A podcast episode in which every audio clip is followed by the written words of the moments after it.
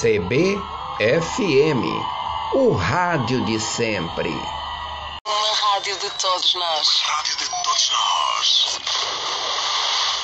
Passe de letra. O rescaldo da jornada desportiva. Passe de letra. Tudo sobre futebol, basquetebol, futsal e voleibol. Floriano Dutra. Olá, amigos. O futebol baiano se consolidava nos anos 30 e 40 e o Campo da Graça já não comportava mais tantos torcedores.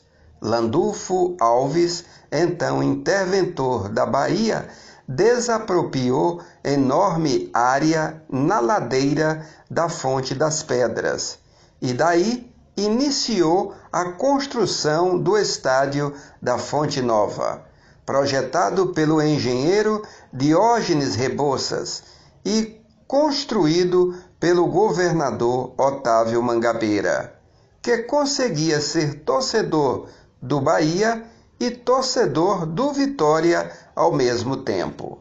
O atleta mais vitorioso na história do futebol mundial é Daniel Alves, lateral direito, levantou 42 troféus ao longo da carreira profissional, sem contar o sub-20.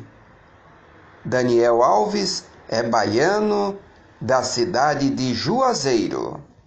Os benefícios do esporte coletivo são muitos e vão desde o bem-estar à comunicação entre os esportistas. Além disso, o exercício regular contínuo para quem compete diminui muito o risco de doenças graves, especialmente doenças cardiovasculares. O esporte melhora também o raciocínio, a disposição física, colabora para o aumento da autoestima, bem como outras atribuições fundamentais para o indivíduo. Na escola você recebe a lição e depois faz a prova. Na vida você faz a prova e depois recebe a lição. Floriano Dutra para GB Esportes Parceria CBFM. Que esse exemplo do vôlei masculino sirva para todos, para todas as modalidades, para nós brasileiros, que com determinação a gente chega lá. Marcelo Negrão! Somos ouro!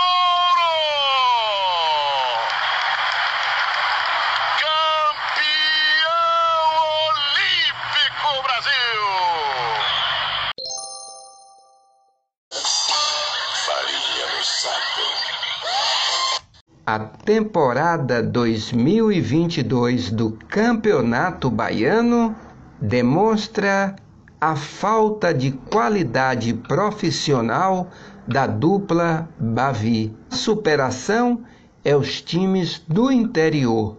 Bahia e Vitória deixa a desejar. Falta tudo, falta administração.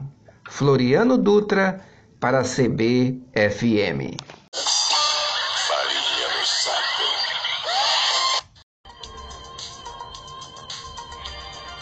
CBFM